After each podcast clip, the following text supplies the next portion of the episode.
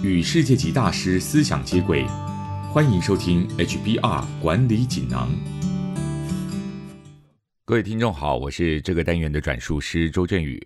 今天跟大家谈的主题是八个方法克服行销人的短视症。内容摘自《哈佛商业评论》全球繁体中文版。在网络和社群的兴起下，无论是哪一种的产业行销部门，近年来都将行销重点和发展方向朝向数位化，并且学习更多的社群行销工具。但根据调查，行销部门平均花百分之六十八点五的时间在管理现状，只花百分之三十一点五的时间在为将来做准备。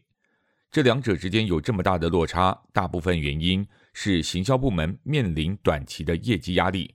而牺牲了未来的长期规划。不过，只看眼前利益，不管整体策略，毕竟不是经营之道。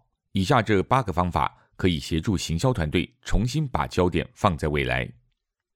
第一，每周分配时间，思考长期目标。策略规划不是一年只做一次，而是行销团队每一天、每一周该思考的内容。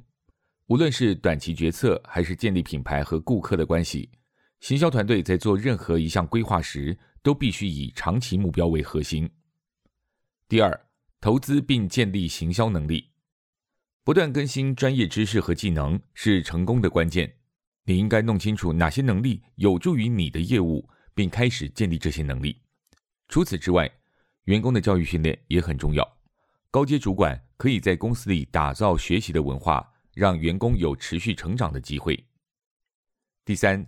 根据资料做决策，调查显示，行销主管做决策的时候，通常只花百分之三十九点三的时间参考分析报告。这显示出行销决策的制定往往只依靠决策者的经验和习惯。因此，行销主管应该根据实际的资料和数据做决策，避免靠直觉行事。第四，聚焦在成长，行销人员应该把成长列为首要挑战。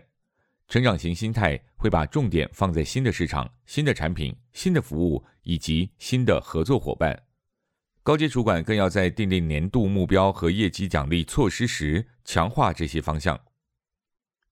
第五，深化跨部门的联系。跨部门合作可以产生纵效价值，因此现在越来越多企业开始组织跨部门团队来处理重大的转型任务，例如改善顾客体验。第六，公司应资助行销部门进行长期规划。随着公司在全球成长、进入新市场，或是将产品与服务数位化，企业必须投资更多资源在行销领域上，以发挥更大功效。第七，证明行销的影响力。行销团队越能证明他们的影响力，就越能争取更多资源，推动策略规划，能熟练的运用资料与数据分析。将是未来行销人员必备的技能。第八，别在价格上竞争，而是要建立价值。比起销价竞争，客户更重视优异的品质和完善的服务。你应该跟随这些趋势，在产品里加入更多附加价值。不要推出大众化的产品，也不要靠价格竞争，而是要想办法做出差异化。以上摘自《哈佛商业评论》全球繁体中文版，主题为。八个方法克服行销人的短视症。这八个方法分别是：第一，每周分配时间思考长期目标；第二，投资并建立行销能力；第三，根据资料做决策；第四，聚焦在成长；第五，深化跨部门的联系；第六，公司应资助行销部门进行长期规划；第七，证明行销的影响力；第八。别在价格上竞争。以上这八大方法可以协助行销部门的领导人重新把工作重心聚焦在未来。